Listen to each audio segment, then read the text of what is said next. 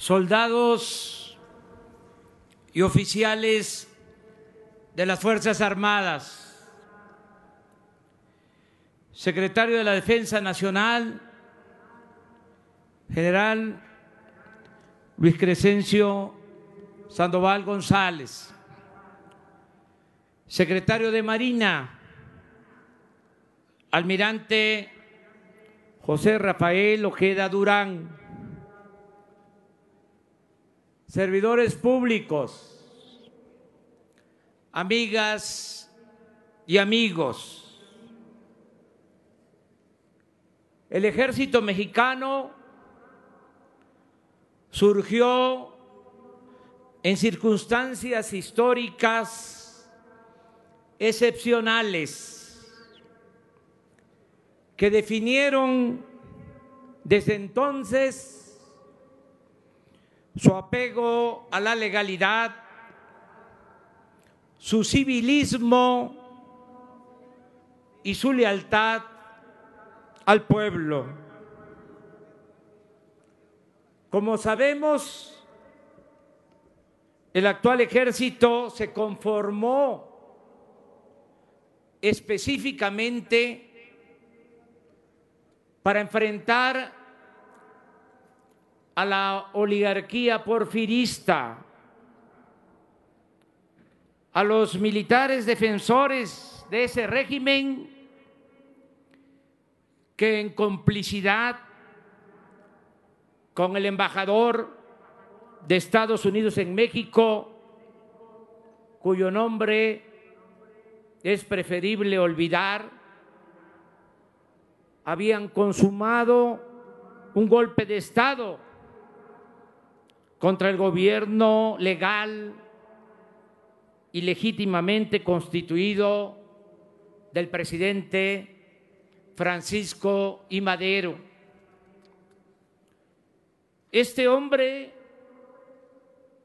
valiente y bueno, con el apoyo del pueblo, había derrotado a la dictadura porfirista y se propuso establecer en México un auténtico sistema político democrático. Además de inmaculado, como lo consideraban sus más fieles partidarios, Madero fue un político singular es sin duda el único presidente demócrata en la historia de México. Y conste que venero a Benito Juárez y a Lázaro Cárdenas. El idealismo de Madero, sin embargo, sucumbió ante el atraso y frente a la ambición de quienes ignoraban o no les convenía aceptar que el poder dimana del pueblo y no del dinero o del predominio de la fuerza bruta. La única posibilidad de éxito del sueño democrático de Madero dependía de cumplir con prisa con las demandas sociales de la mayoría del pueblo de México.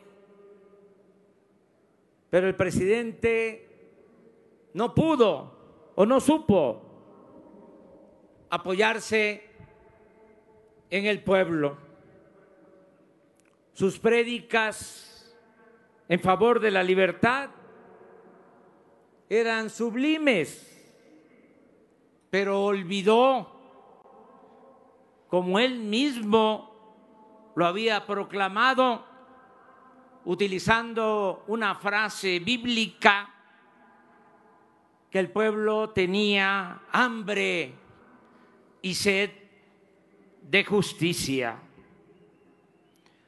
Con la sinceridad que siempre lo caracterizó, el presidente Madero pensaba que entregar la tierra a los campesinos, como lo demandaba Zapata, no era una opción ni justa ni productiva.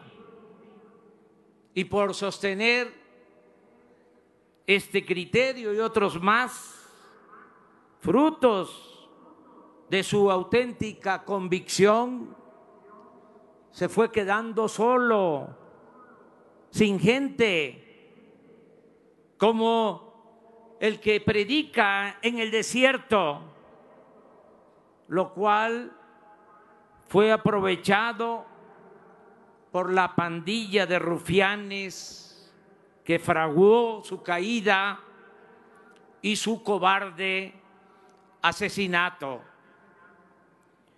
Un día como hoy, el 19 de febrero de 1913, cuando el presidente fue tomado prisionero en Palacio Nacional y su hermano Gustavo había sido cruelmente ultimado en la ciudadela.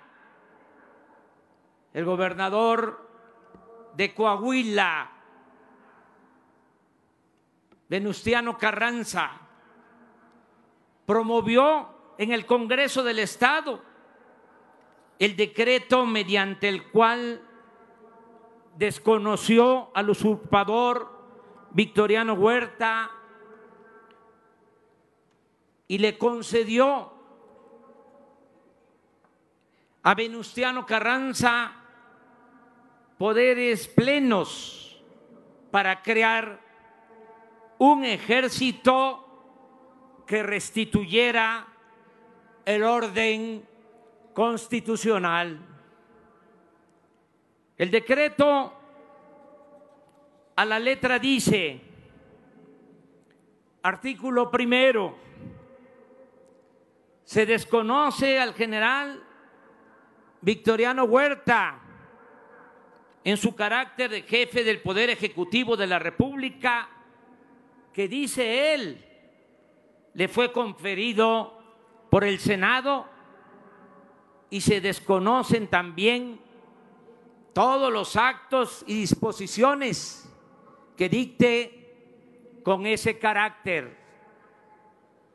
Artículo segundo. Se conceden facultades extraordinarias al Ejecutivo del Estado en todos los ramos de la administración pública para que suprima los que crea convenientes y proceda a armar fuerzas para coadyuvar al sostenimiento del orden constitucional en la República. Así nació el ejército mexicano. No dejo de subrayar que el primero en rebelarse contra el cuartelazo fue Carranza y lo secundó el gobernador de Sonora, José María Maitorena, porque la mayoría de los mandatarios estatales, incluidos muchos maderistas, optaron por el silencio y la traición. En contraste al llamado de Carranza, acudieron revolucionarios de toda la República. Es célebre el encuentro del 26 de marzo de ese deshonroso año de 1913 en la hacienda de Guadalupe, cuando jefes y oficiales del nuevo ejército aprobaron el plan que lleva ese nombre para derrocar al tirano Victoriano Huerta y restablecer la legalidad democrática. De modo que ese es el origen del actual ejército. Su historia desde entonces está llena de claroscuros. Es el ejército que fundó Carranza, Francisco J. Mújica, Lucio Blanco y otros revolucionarios, defensores no solo de la legalidad democrática, sino de causas justas. Es el ejército del general Lázaro Cárdenas, del general Heriberto Jara, el ejército del escuadrón 201, pero también es el ejército de Huitzilac, del 68 y de la fallida guerra contra el narcotráfico. No obstante, en el juicio histórico que inexorablemente llega o llegará a cada institución o personaje público, el ejército lleva las de ganar, con todos sus tropiezos, muchos de los cuales fueron originados por cumplir órdenes de sus comandantes supremos. El ejército mexicano sigue siendo una institución confiable y al servicio de la patria. El ejército mexicano no es una corporación elitista, ha conservado su carácter popular. Los oficiales de mayor rango no son millonarios, no forman parte de la oligarquía, como sucede en otros países. ¿Y qué decir de la tropa? El soldado es pueblo uniformado. A lo largo de sus 107 años de existencia, la institución militar ha sabido consolidar su profesionalidad, su disciplina y han mantenido su credo nacionalista en la defensa de la soberanía nacional. En los últimos tiempos, sus oficiales supieron vincular a la tropa aún más al pueblo de donde provienen con los programas de auxilio a la población afectada por huracanes, terremotos y otras calamidades. Es gracias al plan DN3, más que a ninguna otra acción, que el pueblo respeta, quiere, admira al ejército mexicano. Amigas y amigos, en esta nueva etapa de la vida pública, el gobierno que represento y que está conduciendo la cuarta transformación del país, ha recibido de los soldados de México entrega plena para acabar con el cáncer de la corrupción y hacer realidad la justicia que nos permita garantizar la paz y la tranquilidad de nuestro pueblo.